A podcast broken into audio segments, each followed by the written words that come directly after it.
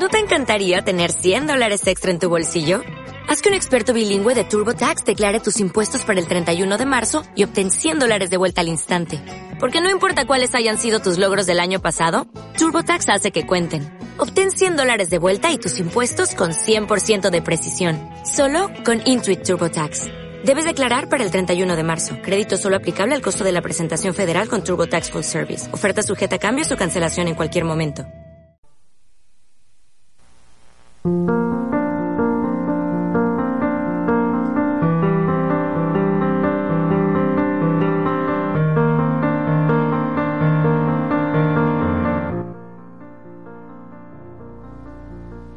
Buenos días hermanos, gracias por estar con nosotros en esta hora en el programa En sus manos. Bendiciones, vamos a pedir la presencia del Señor en el estudio de la palabra en el día de hoy. Voy a invitarles a que me acompañen, vamos a orar. Bendito Padre que estás en los cielos, alabamos y glorificamos tu nombre. Te exaltamos Señor porque solamente tú eres digno de adoración. Te agradecemos Señor por tus bendiciones, por tu presencia, por el Evangelio que hemos conocido, por la verdad preciosa que nos has entregado. Venimos a ti Señor en esta hora para humillarnos delante de tu presencia, para suplicarte que por favor nos asistas hoy en los diferentes compromisos que cada uno de los que temen tu nombre tienen, podamos cumplir nuestras obligaciones, nuestras labores, teniendo en el corazón la bendita esperanza, poniéndote en el primer lugar de nuestra vida. Por favor te pedimos que hoy santifique nuestra mente, nuestro corazón, nuestras palabras, que la unción de tu Espíritu sea sobre cada uno de los que en esta hora te buscan con el corazón, aquellos que van delante de ti pensando que tú eres la única esperanza para sus vidas, la única posibilidad en su salud, en su casa, en su hogar, en sus compromisos, inclusive en medio de la oscuridad, de la prueba, de la aflicción. Agradecemos Señor tu presencia. Así como estuviste con José, con Jacob todo el tiempo, sabemos que estarás al lado nuestro porque lo has prometido en tu palabra. Y por eso vamos a ti confiados, descansando en tus promesas. Agradecemos, Señor, lo bueno que eres con nosotros. Agradecemos tu palabra, agradecemos el llamamiento. En el nombre de Jesús, en sus méritos. Amén. Bueno, hermanos, muchas gracias por acompañarnos en esta hora. Gracias a los hermanos que siempre nos escriben. Voy a compartirles en esta hora una melodía, el himno 411 del Himnario Nuevo, Bajo sus alas.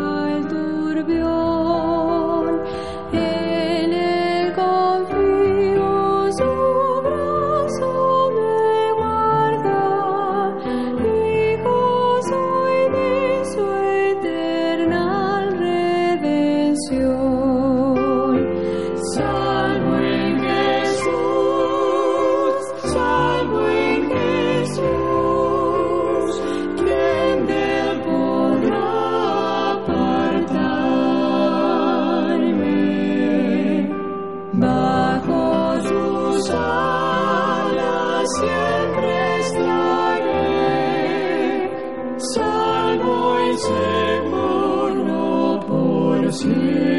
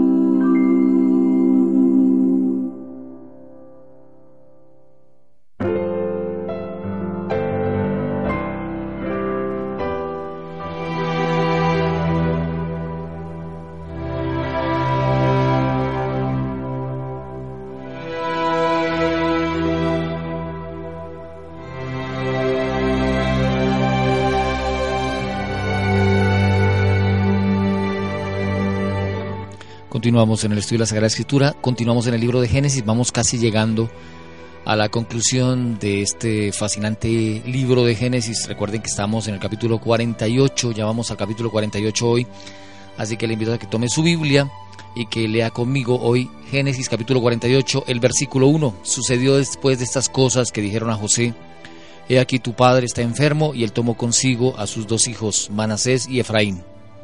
Y se le hizo saber a Jacob diciendo, aquí tu hijo José viene a ti. Entonces esforzó Israel y se sentó sobre la cama. Bueno, hasta este momento hemos visto el desenlace agradable y bueno que hubo para la vida de Jacob y para la vida de José.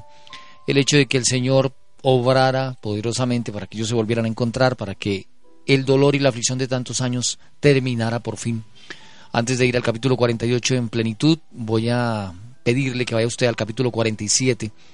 Hay algunas, algunos elementos que sería conveniente revisar. Eh, dice Génesis 47, 28, vivió Jacob en la tierra de Egipto 17 años y fueron los días de Jacob los años de su vida 147 años. Es importante dejar esto, en el programa anterior estuvimos haciendo mención que después de que Jacob llegó a la tierra del faraón, el Señor permitió que él viviera estos 17 años, como dice el versículo 28, vivió Jacob en la tierra de Egipto 17 años, o sea, después de tanta tristeza, que fueron unos 17, 20 años, los que vivió en amargura, ahora el Señor le repone esos años, ahora vive en felicidad, dijimos en el programa anterior, en la unidad, viendo a sus hijos crecer en armonía, trayendo bendición, dice el versículo 28, vivió Jacob en la tierra de Egipto 17 años y fueron los días de Jacob, los años de su vida 147 años, y llegaron los días de Israel para morir. Y llamó a José su hijo y le dijo, si he hallado ahora gracia en tus ojos, te ruego que pongas tu mano debajo de mi muslo y harás conmigo misericordia y verdad, dice Génesis 47, 29. Te ruego que no me entierres en Egipto, mas cuando duerma con mis padres, me llevarás de Egipto y me sepultarás en el sepulcro de ellos. Y José respondió, haré como tú dices. E Israel dijo, júramelo. Y José le juró y entonces Israel se inclinó sobre la cabecera de su cama. Eso dice el versículo 31.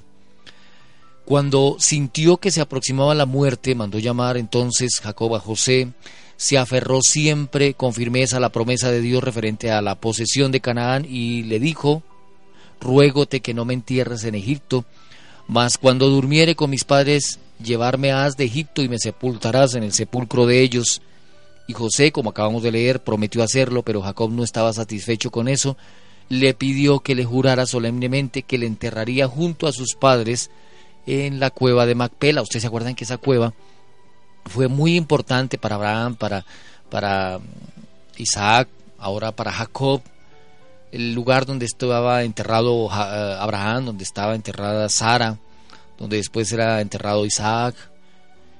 Eh, es importante, no se trata de que una persona a la que uno ha querido con el corazón muera y usted se deshaga de ella como ocurre de pronto en nuestra generación, sino que para ellos era muy importante el hecho de que sus huesos fueran colocados allí con los otros hijos de Dios en un lugar especial. Y aunque algunos son un poco quisquillosos con esto y mencionan que esto ya es quizás culto a los muertos, ellos aseguraban muy bien de quedar en un sitio adecuado. No quería para nada Jacob quedarse en tierra de Egipto, de ninguna manera. Él dice, yo voy a asegurarme de que cuando muera, por favor me coloque allí en la cueva de Macpela, no me deje aquí en, en, Egipto, no quiero estar aquí. Bueno fuera que uno tomara la determinación de qué deben hacer con uno cuando uno eh, llegue a su final y uno poder determinar cómo, a dónde quiere que lo entierren. Mire que los cristianos eh, genuinos, sinceros, por el hecho de que tienen sus vidas puestas en el Señor, por el hecho de que han nacido de nuevo, porque algo que deja bien claro es que Jacob no fue el mismo Jacob que empezó la peregrinación, que Jacob fue sufriendo cambios, que la mano del Señor fue sobre él, que le transformó la vida, su corazón, que ya no era un Jacob usurpador, engañador, sino que ahora se convirtió en Israel, un príncipe de Jehová. Entonces él no le tiene miedo a la muerte, como no le tendrá miedo a la muerte ninguno de los sucesores, ninguno de los hombres de Dios de todos los tiempos. Lo que dice Pablo, les mencioné en el programa anterior, para mí el vivir es Cristo y el morir es ganancia desde que una persona tenga su vida puesta en la mano del Señor, desde que no haya ningún rencor, ningún odio, ningún malestar, ninguna cosa que esté estorbando en el hecho de que su nombre permanezca en el libro de la vida, pues descansa simplemente en el Señor. Si el Señor dice ya tocó ir a descansar, Jacob, ya es hora de que duerma, pues él hace caso y voy a, descansar, voy a dormir hasta el día de la resurrección. Lo mismo que el Señor inclusive le dirá por allá a Daniel en el capítulo 12 en el libro de Daniel dice, tú irás, Daniel, y reposarás, descansarás, vas a descansar y te levantarás al fin de los días para recibir tu heredad. Entonces con una promesa de esas el cristiano puede pues descansar, dormir confiadamente en las manos del Señor, en su Padre, que le despertará en el momento en que él considere que ya es hora de levantarse en la primera resurrección, como dice la Biblia, los hijos del Señor. Bueno, aquí entonces él, él se asegura de que él eh, vaya a ser llevado allí, como les acabé de mencionar, a la cueva de Macpela. Eh, por aquí tengo eh, una nota del comentario bíblico que menciona lo siguiente. Aunque el pedido de Jacob se debió en parte a un afecto arraigado a la tierra donde estaban enterrados sus antepasados, fue principalmente inspirado por la confianza certera de que Canaán era la verdadera heredad de Israel. O sea, él no se está haciendo para nada planes de que Egipto va a ser el sitio donde va a vivir el pueblo de Dios. Él dice que fue inspirado por la confianza certera de que Canaán era la verdadera heredad de Israel. Sabía que sus descendientes finalmente retornarían a la tierra de la promesa como su hogar permanente y que Egipto solo les ofrecía un refugio temporal durante un tiempo de necesidad. Y esta por eso es que esto también debe entrar en el corazón nuestro y recordar que no podemos hacer muchos planes en el Egipto espiritual donde vivimos y que nuestra vida debe estar centrada en la Canaán celestial. Jacob lo sabía, él dice, aquí no vamos a quedarnos, nos vamos a ir y por favor no me dejen aquí. La confianza de que yo tengo de que el Señor los va a sacar de aquí es el hecho de que lleven mis huesos, mi cuerpo y lo coloquen allí en la cueva de Macpela, donde están aquellos que incluso confiaban en que su heredad no era terrenal, sino en la ciudad, como dice Hebreos capítulo 11, cuyo arquitecto y constructor es Dios mismo, el Señor Dios. Allí en el versículo 31 del capítulo 47 dice Israel dijo, júramelo, y José le juró y entonces Israel se inclinó sobre la cabecera de su cama. ¿Cómo le juraban en esa época? Colocaban la mano debajo del muslo y de esa manera era la forma de jurar. Esta es una traducción exacta del texto hebreo tal como fue vocalizado por los eruditos judíos, nos dice el comentario bíblico, los masoretas del siglo VII de nuestra era. Sin embargo, los traductores judíos de la versión de los 70 del siglo III antes de Cristo, cuyo texto hebreo no tenía vocales, tomaron la palabra mat vocalizada por los masoretas como mitat, cama para que fuera matat callado. Por lo tanto, tradujeron este pasaje, Israel se inclinó sobre la parte alta de su callado. Es lo que realmente diría el original puesto que la acción de reclinarse sobre su callado mientras rendía homenaje a Dios, considerando la edad y la debilidad de Jacob, sería tan adecuada como inclinarse sobre la cabecera de la cama.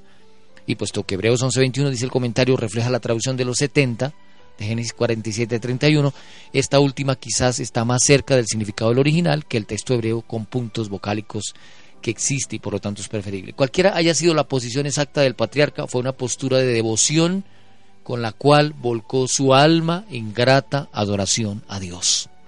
Hasta aquí al final, eh, Jacob continúa humillándose delante del Señor. Es lo que, lo que prácticamente nos da a entender el versículo. Se inclinó, se inclina en la cabecera de la cama o se inclina junto a su callado, como dirá la otra versión bíblica, significa que él se inclina delante del Señor, aún en estos momentos en que, diría alguien, no tiene ya suficientes ánimos para inclinarse o para ahora no, si continúa inclinándose.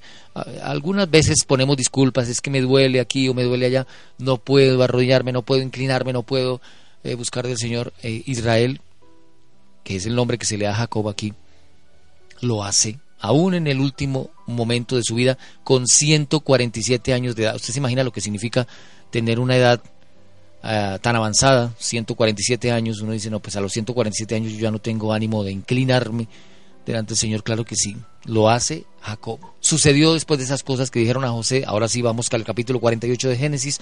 Tu padre está enfermo y él tomó consigo a sus dos hijos Manasés y Efraín y se le hizo saber a Jacob diciendo aquí que tu hijo José viene a ti y entonces se esforzó Israel y se sentó sobre la cama, dice el versículo 2, Génesis 48, 1, 2, sostiene este episodio.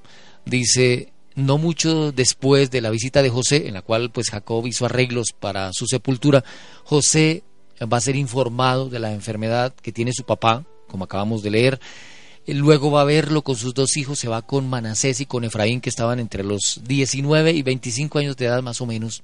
Esa era la edad que tenían estos muchachos, 19, 25 años. Y Israel, que es el nombre que recibe aquí Jacob, a propósito de cosas, es significativo el cambio que se le da uh, del nombre de Jacob a Israel, como lo fue en el capítulo 45, 27, 28 porque aquí Jacob, el guerrero humano debilitado por la edad, reúne las fuerzas que le quedan para una tarea que va a realizar como Israel, el portador de las bondadosas promesas de Dios. Es decir, Jacob se fue extinguiendo, Israel fue creciendo y aún en sus últimos días, en sus últimas horas de vida, eh, tiene una tarea que realizar como portavoz de las uh, bondadosas promesas de Dios. Luego dice en el versículo 3, el Dios omnipotente, dice así el versículo 3, el Dios omnipotente me apareció en luz en la tierra de Canaán y me bendijo. Y me dijo, he aquí yo te haré crecer, y te multiplicaré y te pondré por estirpe de naciones, y daré esta tierra a tu descendencia después de ti por heredad perpetua. Mire usted lo que está diciendo Jacob, es decir, Israel, a manera de introducción de lo que va a seguir, Jacob relata experiencias de sus primeros días, particularmente la aparición del Señor allá en Betel, después de su regreso de Padam Narán, en el capítulo 35 de Génesis, en el versículo 9-15, usted recordará cuando estudiamos eso. El uso del nombre sagrado, Dios omnipotente, el relato de la aparición y el orden de sucesión de las distintas promesas relatadas por Jacob, pues muestran que no se refirió al sueño que había tenido mientras estaba en viaje a Arán, sino a su última visión, cuando iba regresando a Canaán, cuando se fue a encontrar con su hermano, cuando tuvo que luchar con el ángel. Acuérdese que fueron varias las apariciones en las que el Señor le prometió a Jacob que estaría con él. Una cuando salió de la casa allá en Génesis 28, otra cuando va de regreso, cuando va de vuelta de la casa de su tío Labán y se va a encontrar con su hermano Esaú en el capítulo 35, 9, 15. Ahí en ese punto es donde está haciendo énfasis Jacob diciendo el el Dios que se me apareció allí en Luz. Luz es Betel. Allí en ese lugar, Él me prometió y me dijo, yo te haré crecer, te multiplicaré y te pondré por estirpe de naciones y daré esta tierra a tu descendencia, después de ti por heredad perpetua, dice el versículo 4. Em, y entonces, hablando acerca de esto, eh, dice lo siguiente el versículo 4, y me dijo, yo te haré crecer, te multiplicaré, te pondré por estirpe de naciones, daré esta tierra tu descendencia después de ti por heredad perpetua. Ahora tus dos hijos, Efraín y Manasés, que te nacieron en la tierra de Egipto antes que viniese a la tierra de Egipto, míos son, como Rubén y Simeón serán míos. Y los que después de ellos has engendrado serán tuyos. Por el nombre de sus hermanos serán llamados en sus heredades porque cuando yo venía de Padam Narán, se me murió Raquel en la tierra de Canaán, en el camino, como media legua de tierra viniendo a Efrata, y la sepulté allí en el camino de Efrata, que es Belén. Mire usted que inclusive en el último momento de su vida, y en eso hicimos énfasis durante los programas que tuvimos acerca de la historia de Jacob y de José, a Jacob nunca se le va a olvidar Raquel, inclusive aquí, mire, ya tiene 147 años, ya hace muchos años que murió Raquel y todavía la recuerda como su amada, su amada Raquel. Y él dice allí en el versículo 7, Génesis 48, 7, porque cuando yo venía de Padam Narán se me murió Raquel en la tierra de Canaán, en el camino como media legua de tierra viniendo a Efrata, y la sepulté allí en el camino de Efrata, que es Belén. Y vio Israel los hijos de José y le dijo, ¿quiénes son estos? Y respondió José a su padre, son mis hijos que Dios me ha dado aquí. Y él dijo, acércales, acércalos ahora a mí y los bendeciré. Y los hijos de Israel estaban tan agravados por la vejez que no podía ver, y les hizo pues acercarse a él, y él les besó y les abrazó. Otro asunto importante nos dice la página 237 de Patriarcas y Profetas, exigía atención, los hijos de José habían de ser formalmente recibidos entre los hijos de Israel. A la última entrevista con su padre, José llevó consigo a Efraín y Manasés, como acabamos de leer allí en Génesis 49. Estos jóvenes estaban ligados por parte de su madre a la más alta orden del sacerdocio egipcio. ¿Usted se acuerda que Asenat, que va a ser la esposa de José, era la hija del sacerdote de On, que era de los sacerdotes de alto rango en Egipto? Pues podríamos decir que el de más alto rango. Es decir, que el suegro de José era un sacerdote egipcio y como el suegro de José era un sacerdote egipcio, los hijos de él estaban ligados por parte de su madre a la orden más alta del sacerdocio egipcio. Y si ellos eligieran unirse a los egipcios, la posición de su padre les abriría el camino a la opulencia y a la distinción. O sea, ellos serían de lo más alto, de lo más alto en la esfera social de Egipto. Pero José deseaba que ellos se unieran a su propio pueblo. Hace un momento dijimos cuántos años tenían. Hablamos del uno de 19 años y el otro de 25. Estuvimos haciendo énfasis hace un instante. El uno de 19 años, el otro de 25 años, y sin embargo van a estar sujetos a su padre, a las decisiones que su padre va a tomar con ellos. ¿Qué, estoy, eh, estamos haciendo énfasis en este eh, fragmento del estudio? Pues que ellos con 19 años y con 25 años, alguien pudiera podido decir, bueno, es que ellos ya tienen la mayoría de edad, pueden tomar la determinación que deseen, pero resulta que José les había enseñado a obedecer. Este es un, punto bastante sensible en una sociedad como la nuestra, en que los mismos eh, hijos de los que decimos servir a Dios, pues a veces hacemos a nuestra manera, tomamos las decisiones que queramos y por eso a veces nos tenemos que golpear en la vida y tenemos que sufrir y por eso a veces las cosas se ponen tan complicadas. Pero José había dado instrucciones en su casa para él ser obedecido y ahora que están estos muchachos de esa edad, ya les digo, 19 años y 25 años, vienen con José delante de su padre Jacob. Por un lado ustedes se pueden imaginar el contraste entre la corte del faraón, entre el lujo, eh, la vida social alta en la que se están desenvolviendo ellos, José y sus hijos. Y por otro lado el contraste con Jacob, que es un cuidador de ovejas junto con sus hijos, con su familia, y que son tenidos en poca estima en Egipto, porque dice que para los egipcios era abominación los que cuidaban las ovejas. Entonces, esto va a ponerlos en un choque. El pueblo de Dios siempre va a estar en una disyuntiva. El mismo Moisés más adelante, que después de llegar a la corte de Egipto tiene que escoger o sigue en ese mundo de lujo, de opulencia, de dinero, de satisfacción de los sentidos, o se junta con el pueblo de Dios para sufrir y hacerse parte de un grupo de personas que son estigmatizadas desde el comienzo, desde el inicio. La Biblia dice que Moisés despreció ser hijo de la hija de Faraón y prefirió unirse con el pueblo de Dios y sufrir con el pueblo de Dios porque tenía puesta su mirada en el galardón. Así dice el libro de Hebreos en el capítulo 11. Entonces, esta misma enseñanza se la va a entregar eh, José a sus dos hijos, a Efraín y a Manasés, los lleva delante de ellos. Jacob interpretó la promesa de Dios en Betel como que le daba el poder para adoptar a los hijos de José, colocarlos al mismo nivel de sus propios hijos, puesto que Dios había prometido el aumento de su simiente y Canaán como su posesión se sintió justificado en conceder a Efraín y a Manasés una parte en la herencia prometida igual a la de los hijos suyos. Así José disfrutaría de doble porción.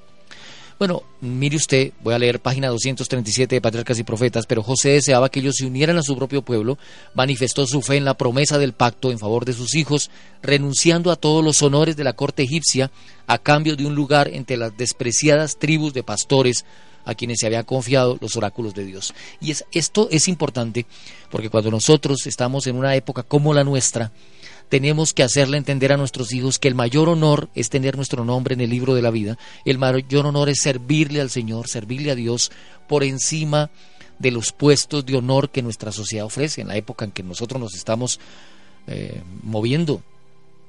Es triste conocer hombres y mujeres de Dios que hemos visto nosotros de tiempo atrás crecer en el temor de Dios, serle fieles siervos de Dios y luego cuando llega la época en la que se escoge una profesión, muchos hijos de Dios tomar el camino solamente del bienestar eh, monetario, del bienestar físico. A veces la persona dice, hermano, ¿y por qué usted no estudió más bien esta carrera o por qué no hizo esto?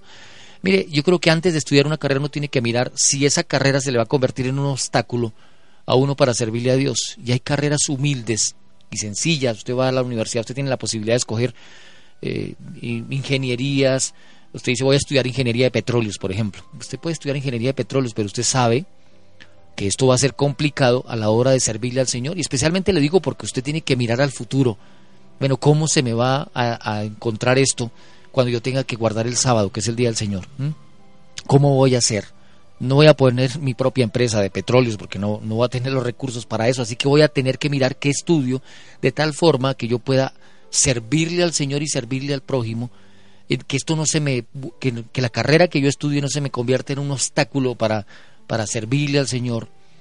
Y por eso un cristiano, un padre debe darle eh, sabiduría a sus hijos y decirle, mire hijo, usted debería estudiar esto o aquello porque de esa manera pudiera servirle al Señor, a usted se siente cómodo, qué le gusta hacer, pero que, de qué manera, no solamente qué le guste, sino cómo puede servir al Señor en el ámbito por donde usted va profesionalmente a desempeñarse. Y, lo menciono, hermanos, porque que esto no se convierta, que por causa de una carrera eh, material, una labor que uno vaya a realizar en la vida, porque eh, las decisiones más grandes se toman en la juventud. Eh, qué voy a estudiar, con quién me voy a casar. Y, y, esas, esas decisiones van a influir en la vida eterna de una persona. A, José, con todos los cambios tan rotundos que tuvo allí en, en Egipto, siendo gobernador de Egipto, teniendo el estrato más alto, el estrato social más alto y todo esto, a él no se le pasaba por la cabeza que sus hijos fueran solamente a recibir honores de parte de la, de la corte egipcia, ya le mencioné hace un momento. José, dice página 237, Patriarcas y Profetas, José deseaba que ellos se unieran a su propio pueblo y manifestó su fe en la promesa del pacto en favor de sus hijos, renunciando a todos los honores de la corte egipcia a cambio de un lugar entre las despreciadas tribus de pastores a quienes se había confiado los oráculos de Dios. Eh, y, lo menciono por lo siguiente, yo creo que ha sido falta de instrucción o falta de educación por parte de muchos padres dentro del mismo pueblo de Dios de enseñarle a, los, a sus hijos a ver con mayor aprecio al pueblo de Dios que los honores que este mundo ofrece. Mm, es importante inclusive en los libros del Espíritu Profecía se hace mención de que todo joven, toda señorita, parte de su carrera debe aprender también un oficio, una labor que realizar. Y nunca debe ver con desprecio una labor que tenga que hacer, un, un, oficio, porque los tiempos y las edades cambian y porque hoy podemos desempeñarnos como profesionales, quizás en alguna rama, siendo usted un profesor o siendo usted un ingeniero, un doctor, qué sé yo, pero los cambios eh, sociales van a ser difíciles en el paso de los años y usted debe tener a mano una segunda posibilidad, una carta. Y ahí es donde viene lo que el Espíritu Profecía menciona, que todo eh, hijo de Dios debiera aprender una labor, una labor manual, aparte de su carrera, eh, con la cual se pueda defender cuando las circunstancias se pongan difíciles. Entonces, por ejemplo, alguien puede ser un ingeniero, alguien puede ser un, un doctor, un médico, pero no le quita que haya aprendido la labor de su papá, de ser, de ser un panadero, de, ser un, modisto, de ser un sastre, de, ser, de hacer una labor manual sencilla, aparte de su otra carrera profesional que tendrá para toda la vida. Eh, es importante porque por encima de todo debe estar en la mente de nuestros jóvenes el hecho de que cuando las cosas se compliquen, ellos tienen que escoger por el lado del pueblo de Dios, como lo hizo José aquí en este versículo que estoy mencionándoles, el, texto de la página 237 de Patriarcas y Profetas, en la que José dice, yo prefiero que mis hijos se unan con el pueblo de Dios, a que disfruten de los honores, de la pulencia y de la distinción en las altas cortes del faraón. Y estos muchachos aprendieron, aprendieron la sencillez que su papá les dio, y a pesar de que son hijos de una mamá egipcia, ahí es donde uno, se, uno nota la dirección bien llevada de su padre, es decir, así como ocurrió con Abraham, que el Señor dice, yo no le puedo ocultar a Abraham lo que iba a hacer con Sodoma, porque yo sé que después de mí mandará toda su casa. Inclusive después de que se muera, ellos seguirán obedeciendo, siguiendo el ejemplo de su padre.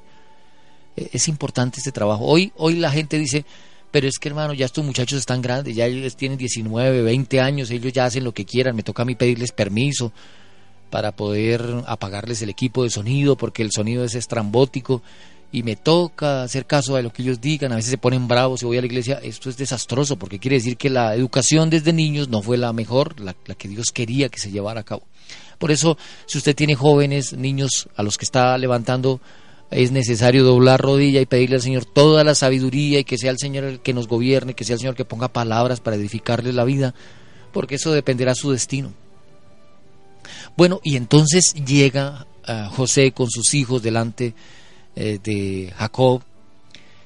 Y él les dice, ¿quiénes son estos? Dice el versículo 8, eh, Génesis 48, 8. Y vio Israel los hijos de José y les dice, ¿quiénes son estos? Y responde José a su padre, son mis hijos que Dios me ha dado aquí.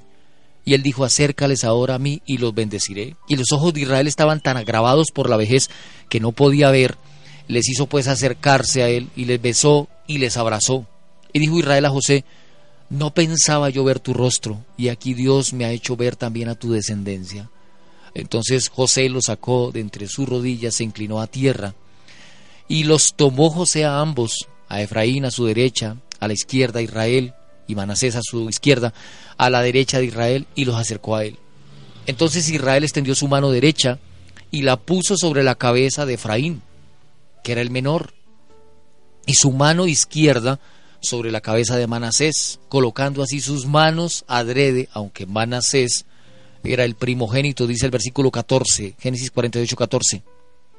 Y bendijo a José diciendo, el Dios en cuya presencia anduvieron mis padres, Abraham, Isaac, el Dios que me mantiene desde que soy hasta este día, el ángel que me liberta de todo mal, bendiga a estos jóvenes y sea perpetuado en ellos mi nombre y el nombre de mis padres, a Abraham e Isaac, y multiplíquese en gran manera en medio de la tierra. Bueno, mire usted, aquí hay un par de situaciones interesantes para revisar. Un punto particular es que José le va a dar la gloria al Señor, ahí en el versículo 15. En ese versículo 15 eh, dice, esto, esto va porque es el ángel el que me sostuvo. Eh, dice por acá, voy a, revisar un poco eh, lo que dice la página 238 de Patriarcas y Profetas. Entonces pronunció la oración, el Dios en cuya presencia anduvieron mis padres, Abraham, Isaac, el Dios que me mantiene desde que soy hasta este día, el ángel que me liberta de todo mal, bendiga a estos mozos y mi nombre sea llamado en ellos, y el nombre de mis padres, Abraham e Isaac, y multipliquen en gran manera en medio de la tierra. No había ya en él espíritu de autoindependencia, ni confianza en los arteros poderes humanos. Vea usted lo que está diciendo, página 237 de Patriarcas y Profetas. En, en, en Jacob, para esta época, después de todo lo que ha vivido, no había en él espíritu de autoindependencia. ¿Hacia dónde nos quiere el Señor llevar a nosotros? Nos quiere llevar a, usted, por ejemplo, que me escucha en esta hora. El Señor a usted le quiere llevar a un grado en el que ya usted, con el paso de los años, con el paso de las pruebas, con el paso de la vida, llegue usted a no tener para nada ni un ni un poquitico de autoindependencia, ni confianza en el poder humano. ¿Qué está diciendo Jacob aquí? ¿Qué está diciendo Israel aquí? Dios había sido su guardador y su sostén.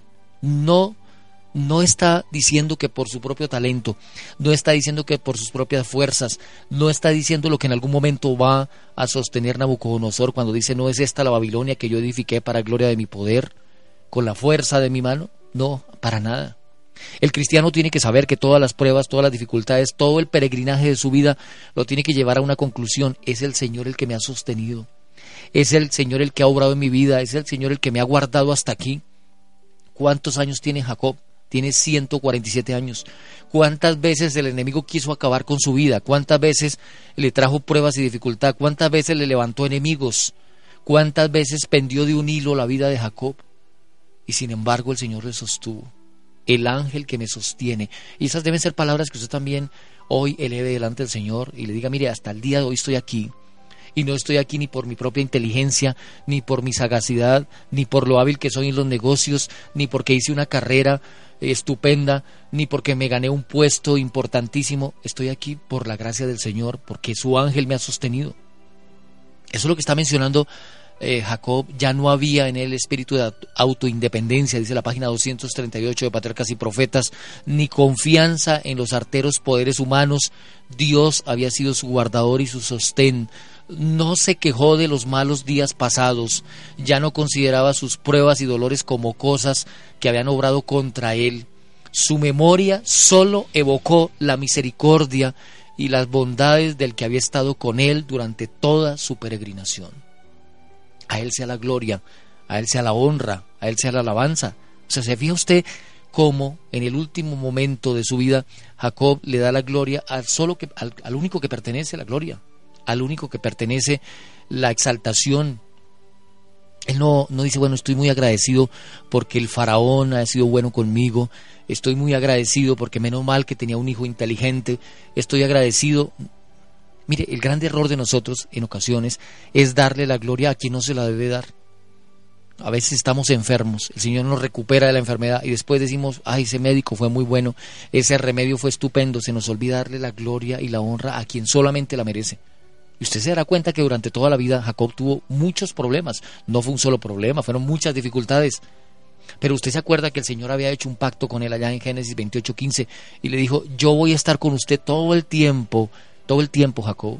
No lo voy a dejar hasta que haya hecho contigo lo que te he dicho. ¿Se acuerdan? Ese versículo importante, importante porque no solamente es para Jacob, sino para nosotros.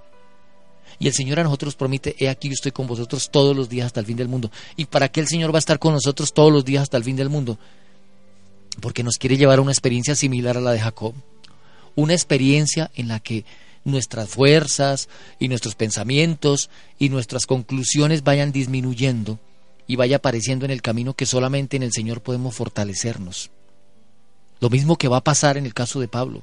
Pablo dice eh, en, ese capítulo, dice, conozco a un hombre que yo no sé si en el cuerpo o en el espíritu ha estado en el tercer cielo, prácticamente habla así, y ha visto cosas maravillosas que los ojos, los seres humanos no han contemplado, y, y habla de que conoce mucho a ese hombre, uno sabe que ese hombre realmente es Pablo, y dice, pero para que yo no me gloríe, me ha sido dado un aguijón en la carne, para que no me exalte, para que yo no me crea la gran cosa, me ha sido dado un aguijón. Y varias veces, dice luego Pablo, le he dicho al Señor, Quita, quítame ese problema, Señor, este mensajero de Satanás que me abofetea, pero el Señor me ha dicho, bástate mi gracia, porque mi poder se perfecciona en la debilidad. Y Pablo mismo lo reconoce. Entonces cuando soy débil, entonces soy más fuerte. Entonces me voy a gloriar en mis debilidades más bien. Porque sé que de esa manera el poder de Dios se muestra en mí, dice Pablo. ¿Y qué pasa entonces con Jacob? Aquel guerrero, aquel imponente, aquel que era tan astuto en los negocios, ese guerrero imponente y importante, que con su brazo y con su espada conquistó y ganó y, guardó ganados y fue hábil y no se dejó de su tío que era más inteligente que él en la, en la hora del negocio y, y más bien él lo superó y todo eso va pasando a la historia. Y los mismos momentos de lágrimas van pasando a la historia. Todo, todo, tanto los momentos de victoria personal como los momentos de derrota van olvidándose y solamente se va dando espacio a la gracia del Señor.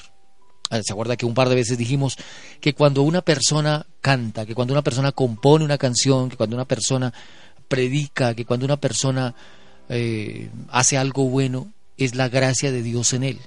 Es la gracia de Dios en usted, no es ni siquiera usted mismo, es su gracia en usted. Se lo mencioné que hay una melodía cristiana que lo sostiene así. Y Jacob eh, llega a esa experiencia, es la gracia del Señor. Mire usted que aquí vamos con el segundo personaje, porque con Abraham vimos lo mismo, que Abraham al comienzo llegaba a, a, cuestionar a Dios. Cuando Dios fue a, destruir a Sodoma, dice, el juez de toda la tierra no va a hacer lo que es justo. Y uno dice, pero ¿cómo Abraham fue capaz de decirle eso al Señor? Sí, el juez de toda la tierra no va a hacer lo que es justo. ¿Cómo vas a hacer, Señor, morir al bueno con el malo? ¿Cómo vas a exterminar a los justos con los injustos? Si hubieran por lo menos 50 justos, ¿tú perdonarías la, ciudad, Señor? Y el Señor, sí, claro, la perdonaría. Y en esa época Abraham era muy cuestionador, muy preguntón y a veces eh, como que se pasaba de tono opinando, Señor, yo creo que usted debería hacer esto o aquello. Pero la vida misma le enseñó a Abraham a irse quedando callado delante de Dios, a ir aceptando las cosas como venían, a dejar de cuestionar y a dejar de preguntar y a dejar de darle órdenes al Señor. No sé, a veces uno creo que se excede. Alguna vez leí un libro acerca de la oración que decía que no entendía el autor cómo era que nosotros un libro sobre la oración muy, muy hermoso, ahora no me, no me acuerdo del título exactamente, pero fue un libro excelente sobre la oración y decía que nuestras oraciones a veces se parecen a las oraciones paganas en las que los adoradores de los ídolos les dan órdenes a esos ídolos de qué es lo que tienen que hacer. Pero que en el camino, por esa causa, los apóstoles vienen delante del Señor Jesucristo y le dicen, Señor, enséñanos a orar.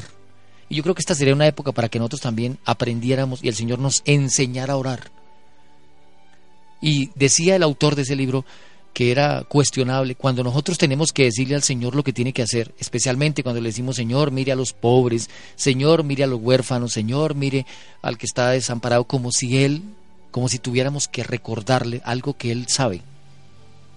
Decía el episodio que le menciona el texto, que decía, más bien, ¿por qué no le dicen, Señor, muéstreme cómo puedo ayudarles a ellos, al que está sufriendo, al que está mal? Porque a veces como que llegamos al punto de andar dándole tantas órdenes y cuestionando al Señor sobre las cosas como si fuéramos nosotros más inteligentes que Él. Mm, de repente ahí es donde sí tenemos que decirle Señor, Señor, enséñanos a orar. Pero en el caso de Abraham, que era así, ese tipo de oraciones de Abraham se van agotando en el camino. Esas oraciones donde si hubieran 50 justos perdonarías a la ciudad, si hubieran 40 perdonarías a la ciudad, ¿No te parece, Señor, que es mejor hacer esto? ¿No te parece que es mejor hacer aquello? Eh, y en el camino se va silenciando Abraham hasta que llega el día en que el Señor le pide el sacrificio de Isaac. Y cuando le pide el sacrificio de Isaac, ese día se quedó callado. Simplemente toma, en, coloca su asno, eh, prepara la leña, alista a Isaac y se va al monte a ofrecerlo. Sin cuestionar, sin preguntar, sin opinar. Simplemente siguiendo la voluntad de Dios. En el caso de Jacob aquí aprendió lo mismo. Ya estamos llegando a los 147 años de edad en Jacob y después de todos estos años se da cuenta que sus propias ideas y que su propia voluntad y que su propio talento quedó opacado y ha sido el ángel de Jehová el que lo ha guiado más bien todo este tiempo. Ahora deja todo libre en las manos del Señor. Ya saben ustedes que desde la última vez, cuando sus hijos dijeron que tenían que llevar a Benjamín, él dice, bueno, si el Señor quiere que me quede sin hijos, pues entonces no voy a oponerme. Será así. E-, ese es el trabajo que el Señor hace en la vida nuestra, en el que al comienzo opinamos y preguntamos y cuestionamos y nos ponemos bravos con el Señor, pero en el, en el transcurso aparecerá un talento, un don especial que tendrán los hijos de Dios del último tiempo y es la paciencia. Aquí está la paciencia de los santos, ¿se acuerdan? Lo que aparece en Apocalipsis. La paciencia es creer en el Señor, es confiar en el Señor, es depender del Señor sin poner mi propia voluntad sobre la de Él. Lo mismo que el Señor Jesucristo hace. Incluso habla la Biblia que con el sufrimiento el Señor Jesucristo aprendió la obediencia. A mí me parece extremo ese versículo bíblico. Porque uno dice, pero el Señor Jesús, ¿qué tenía que aprender? Pero dice que el sufrimiento lo enseñó a aprender la obediencia. Y a nosotros el sufrimiento, los embates de la vida, los dolores, las lágrimas, las pérdidas, a veces situaciones irreparables, nos van enseñando a confiar en el Señor. Aprender que inclusive los momentos más amargos, más duros, complicados, difíciles de la vida, lo único que están haciendo es acercándonos al ideal que el Señor tiene. Estando persuadido de esto, que el que comenzó en vosotros la buena obra la terminará hasta el día de Jesucristo, dice Filipenses 1.6. Pues eso queda en nuestra mente, en esta hora, con lo que está pasando a Jacob. Eh, estaba haciendo énfasis, y se lo vuelvo a leer, eh, el texto. Entonces pronunció la oración, página 238, Patriarcas y Profetas, el Dios en cuya presencia anduvieron mis padres, Abraham, Isaac, el Dios que me mantiene desde que soy hasta este día. A ver, yo no, yo no sé si en esta hora tenemos que reconocer que esto ha ocurrido con cada uno de los que participamos en este momento de este programa. El Dios que nos ha mantenido desde que, desde que nacimos hasta este día. Es Él, hermanos. No son los consejos humanos, no son las virtudes de los que están alrededor nuestro, no es el médico, no es el dueño de la empresa, el Dios que me mantiene desde que soy hasta este día el ángel que me liberta de todo mal. A ver, te pregunto, ¿tuvo males Jacob en la vida? ¿Tuvo momentos amargos Jacob en la vida? ¿Tuvo momentos tristes? Claro que sí. Pero dice el Dios que me mantiene, el ángel que me liberta de todo mal. ¿Se acuerdan que un versículo que mencionamos en el programa anterior es muchas son las aflicciones del justo, pero de todas ellas le librará Jehová? A usted le esperarán muchas aflicciones en la vida, pero de todas ellas le librará Jehová guárdelo en su corazón, téngalo en su mente. El Dios que me liberta de todo mal, eso lo dice Jacob. Él fue el que me libertó. Este Dios bendiga a estos jóvenes y mi nombre se ha llamado en ellos y el nombre de mis padres. Ahora viene la parte de ejemplo para nosotros. De hemos hecho esta misma labor nosotros con nuestros hijos. Mire usted, lo que está diciendo eh, Jacob es, este, este Dios que me ha protegido, el Señor que ha estado de mi parte, el Dios que nunca me ha dejado caer y aunque he caído en el valle de la muerte, de la sombra y de la muerte, Él ha estado conmigo y me ha sacado. El Dios en cuya presencia anduvieron mis padres, Abraham y Isaac, el Dios que me mantiene desde que soy hasta este día, el ángel que me liberta de todo mal, ahora bendiga a estos jóvenes, a sus hijos. Por eso le mencioné que es tan importante que usted en algún momento de la vida coloque sus manos sobre sus hijos y los bendiga, a veces el enemigo es más ávido para interrumpir la paz en los hogares. Hay ocasiones en que las personas dejan imponer las manos del primero que aparezca. Y el, que tiene derecho a colocar sus manos sobre sus hijos es usted mismo, que es su papá, su mamá. Coloca sus manos sobre sus hijos y, pronuncia la bendición que está expuesta aquí en Génesis 48:15. El Dios en cuya presencia anduvieron mis padres, el Dios que me mantiene desde que soy hasta este día, el ángel que me liberta de todo mal, bendiga a estos jóvenes. Sea perpetuado en ellos mi nombre y el nombre de mis padres, Abraham Isaac, y multiplíquense en gran manera en medio de la tierra. Mire usted la bendición, corta pero hermosa. Ese Dios que me sostuvo, el que me ha mantenido hasta el día de hoy, el que el que no me ha dejado caer va a bendecir a mis hijos, va a bendecir a los hijos suyos que me escuchan esta hora. Coloque usted sus manos y pronuncie la bendición. No solamente se trata de orar de lejos, se trata de hacer algo que es bíblico, bendecir a sus hijos.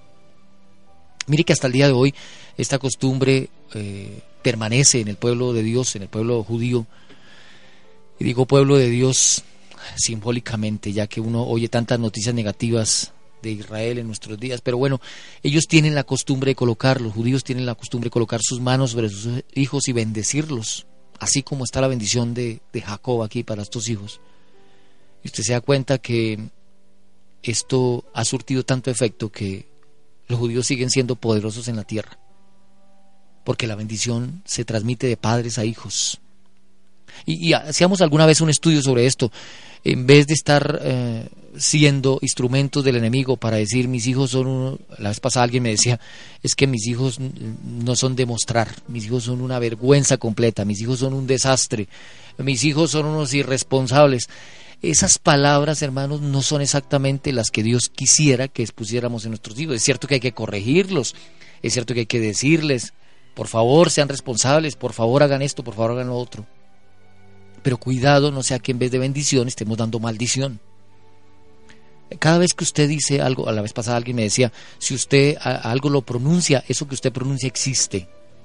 Cuando usted pronuncia algo, eso que pronuncia existe. Eh, en el mundo se conoce como educación neurolingüística. Y es que lo que usted pronuncia, eso va a ser así. Si usted dice que es un fracaso, usted se convierte en un fracaso. Usted dice que es un desastre, usted va a ser un desastre. Si usted dice que no, que usted no vale la pena, que se quiere morir, pues se va a morir. ¿Se acuerda que al pueblo de Israel le pasó eso? Ellos dijeron allá en el, en el, el desierto, nos, nos queremos morir, aquí vamos a morir, nos vamos a morir en el desierto y se murieron en el desierto. Usted dice, esta enfermedad me va a matar y la enfermedad lo mata. Más bien, ¿por qué no, no dice, el Señor dice así, yo me voy a levantar de esta situación? El Señor dice así, estos hijos van a ser prosperados en todo lo que hagan. El Señor les va a bendecir. Ustedes, hijos, Dios va a estar con ustedes todos los días de su vida. El Dios que me ha sostenido los va a sostener a ustedes. Ustedes no se van a apartar del camino del Señor. Esas palabras, hermanos, tienen poder. Dios eh, ha mostrado que sus hijos, cuando están puestos en las manos de Dios, lo que pronuncian con su boca, los que son hijos de Dios, y me estoy refiriendo en este momento a los hijos de Dios que me están escuchando, tienen poder con su boca. Así que pronuncie las palabras del Señor. Señor, ¿qué quieres decirle a mis hijos?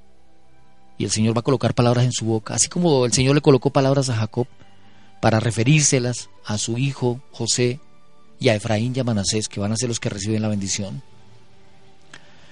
Ellos van a, ser benditos. El ángel que me liberta de todo mal bendiga a estos jóvenes, sea perpetuado en ellos mi nombre y el nombre de mis padres Abraham e Isaac, y multiplíquese en gran manera en medio de la tierra.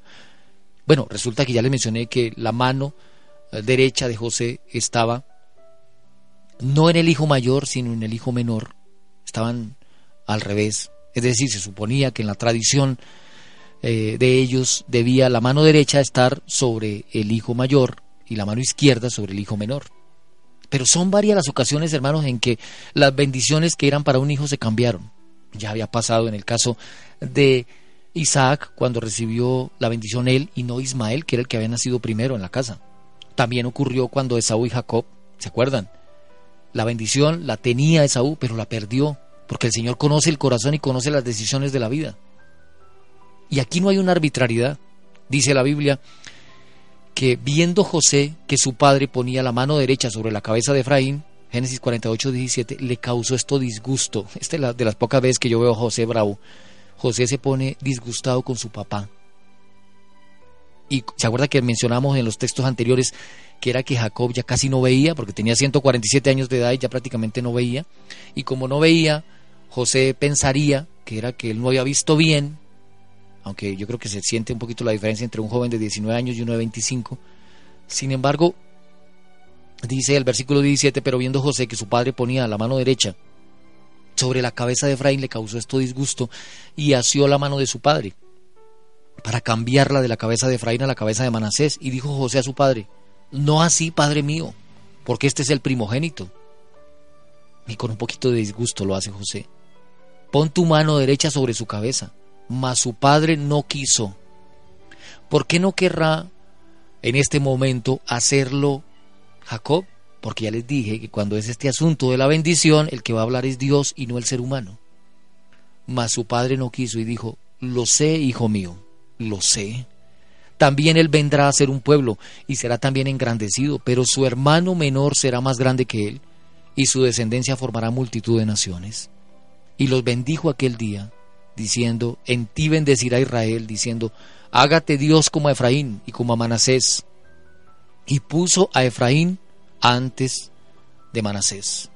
Y dijo Israel a José, He aquí yo muero, pero Dios estará con vosotros y, os hará volver a la tierra de vuestros padres. Y yo te he dado a ti una parte más que a tus hermanos, la cual tomé yo de tu mano, yo de mano del amorreo con mi espada y con mi arco.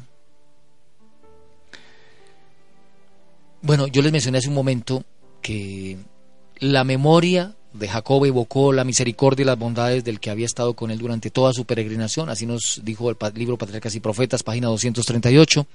Terminada la bendición, dejando para las generaciones venideras que iban a pasar por largos años de esclavitud y dolor este testimonio de su fe, Jacob le aseguró a su hijo, he aquí yo muero, mas Dios será con vosotros y os hará volver a la tierra de vuestros padres. Es, era, era importante esto que estaba haciendo Jacob con los descendientes de José.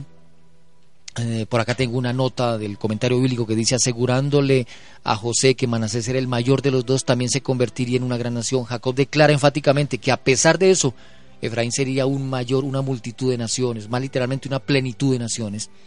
Y esa bendición comenzó a encontrar su cumplimiento desde el tiempo de los jueces en adelante, tiempo por el cual la tribu de Efraín se había aumentado de tal manera en extensión y poder que tomó la dirección de las diez tribus del norte y su nombre se volvió tan importante como el de Israel. O sea, se da cuenta usted que los hijos de José siguieron el pedido de su padre José, ellos se van a convertir en, tribus. Manasés, Efraín se van a convertir en tribus. Eh, en tiempo de Moisés la tribu de Manasés tenía unos 20.000 miembros más que la de Efraín. La historia ulterior muestra que esa promesa provino de Dios y que la bendición de Jacob no fue meramente el deseo piadoso de un abuelo moribundo, sino la concesión real de una bendición de significado y fuerza proféticos definidos. O sea, algo que debemos saber es que esta bendición no es simplemente lo que quería la persona. O sea, los profetas cuando daban esta bendición y cuando usted vaya a dar una bendición no puede eh, simplemente inclinarse por su gusto personal. Estas son palabras de Dios y el Señor era el que estaba profetizando por boca eh, de, de Jacob la palabra traducida parte, porque resulta que le van a dar una parte mayor a José, la parte Chequem es la misma que se da el nombre de la ciudad Siquem, y José eh, va a recibir entonces una porción adicional de lo que recibirían los otros hermanos. El hecho de que Rubén desobedeciera, Rubén perdió su primogenitura y se, se le va a dar doble porción a, a José por medio de sus hijos, por sus hijos. Bueno, todo esto, hermano, que les he mencionado en esta hora, eh, es muestra de que Dios cumple sus promesas, de que Dios está al lado de sus hijos, de que el Señor eh, cumple su cometido. Dios no es un hombre para que mienta, ni es un hijo de hombre para que se, se arrepienta. Él no mudará lo que ha salido de su boca, dice la Sagrada Escritura en el libro de Números. Inclusive lo, lo está expresando Balaán, Dios no es un hombre para que mienta, ni es un hijo de hombre para que se arrepienta, no mudará lo que ha salido de su boca. Dios cumple su promesa. Y hasta aquí Jacob dice, yo he vivido todos estos años, he sobrevivido, he pasado los momentos amargos y tristes y complicados, pero solamente uno solo merece la honra y la gloria y la alabanza. Es el Señor el que me ha sostenido. Sosténgase usted también en la mano del Señor, colóquese en la mano del Señor hoy. No permita que las circunstancias y las adversidades de la vida hundan su fe y acaben con su confianza en las promesas del Señor. Determine, igual que lo hizo Jacob, permanecer en los caminos del Señor. El Señor le ha prometido a usted que lo llevará a la Canaán celestial. Tenga la misma esperanza que tuvo Jacob en que sus descendientes entrarían en la Canaán terrenal. A nosotros nos es llamado que entremos en la celestial y coloquemos nuestros sueños, nuestras labores, lo que somos en las manos del Todopoderoso. Él nos seguirá guiando. La promesa del Señor hecha a Jacob se cumplió en su cabalidad. He aquí yo estoy contigo y no te dejaré, jamás te dejaré hasta que haya hecho contigo lo que te he dicho. Espero que el Señor coloque en su mente esas palabras y que sepa que su destino, los momentos y los altibajos de la vida están manejados por la voluntad del Señor Agradezcale al Señor. Glorifique al Señor en los momentos de triunfo, pero también en los momentos de derrota, porque el Señor sabe para dónde le lleva. El Señor sabe a dónde le conduce. Voy a pedirle, por favor, que me acompañe y vamos a orar. Vamos con esto a concluir nuestro estudio de hoy. Bendito Padre que estás en los cielos, te agradecemos por tu palabra. Te agradecemos, Señor, por la historia de Jacob, por la historia de José, porque nos has dejado allí enseñanza para nuestra vida, confianza, Señor, en tus promesas. nos has dejado un ejemplo grande de entereza y de fortaleza. Y a pesar de los errores, porque por eso aparecen en estas escenas errores humanos que todos tenemos, sin embargo nos das a nosotros el ejemplo para levantarnos, para reponernos, para ir a tu presencia, para humillarnos, para aprender de los errores, aprender de las lágrimas, aprender de las dificultades y confiarnos y un día levantar nuestra voz en alabanza eterna delante de ti. Queremos un día estar en tu presencia, con los redimidos en el monte de Sión, alabando, glorificando tu nombre, exaltándote y diciéndote que solamente tú mereces la honra y la gloria, que tú fuiste el que nos sostuviste, el ángel que nos sacó de los momentos amargos y adversos de la vida. Permaneció con nosotros todo el tiempo y siempre fue fiel. Por favor, bendice, Señor, en esta hora a cada uno de los hermanos que nos acompañan en distintos lugares, que tu bendición esté con cada uno de los que en esta hora estudian tu palabra. Bendice por favor a la hermana Azucena Guerra, acompaña por favor también a Pedro, que tu bendición sea con Elsa Rocha.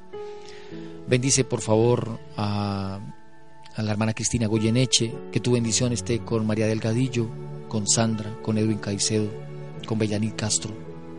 Quédate, por favor, Señor, hoy con tus hijos. Ayúdanos a depender más de ti. Permite que nuestras palabras expresen solamente la bendición que proviene de ti. Ayúdanos a hablar lo que tú deseas, no nuestras propias palabras ni nuestras propias opiniones. Permite que nuestros hijos reciban bendición todo el tiempo como tú lo deseas. Que sean edificados, Señor, en la verdad, en la esperanza, en la fe. Que así como lo hizo eh, Jacob, colocando tus palabras, Señor, en la mente de tus hijos, haciendo que ellos tuvieran la fe y la certeza en, este Dios que les sostuvo todos los días de su vida. También nosotros aprendamos a depender de ti, a creer en tus palabras, no en las nuestras, sino en las tuyas, a descansar en esas promesas y afirmarnos en ellas hasta el día en que nos encontremos contigo, cuando tú regreses por tu pueblo. Gracias Señor por tu palabra. Gracias Padre por cuidarnos, por fortalecernos aparta de nosotros toda expresión maligna, toda expresión eh, pesimista, toda expresión eh, de duda y coloca en otras palabras de fe, Señor, solamente. Palabras que edifiquen a nuestros hijos, a nuestra casa. Y sobre todo que tú puedas recibirnos no solo a nosotros, sino a nuestros descendientes, a nuestros hijos y a los que están alrededor nuestros, eh, por la obra que hiciste en cada uno de nosotros. Gracias Señor porque creemos que tu palabra es verídica, es cierta. Creemos a tu palabra más que a las palabras del enemigo. Descansamos en ti. En el nombre de Jesús, en sus méritos. Amén. Bueno hermanos, muchas gracias por habernos acompañado en esta hora. Espero que ustedes sigan fortaleciéndose en, el Señor, que el Señor les acompañe, que el Señor les pueda bendecir. Eh, gracias por habernos escrito en esta hora, por haber compartido en esta hora su sintonía con nosotros. Bendiciones. Que el Señor les siga acompañando y que les siga bendiciendo. Estuvo con ustedes Jorge Aponte. Que tengan buen día.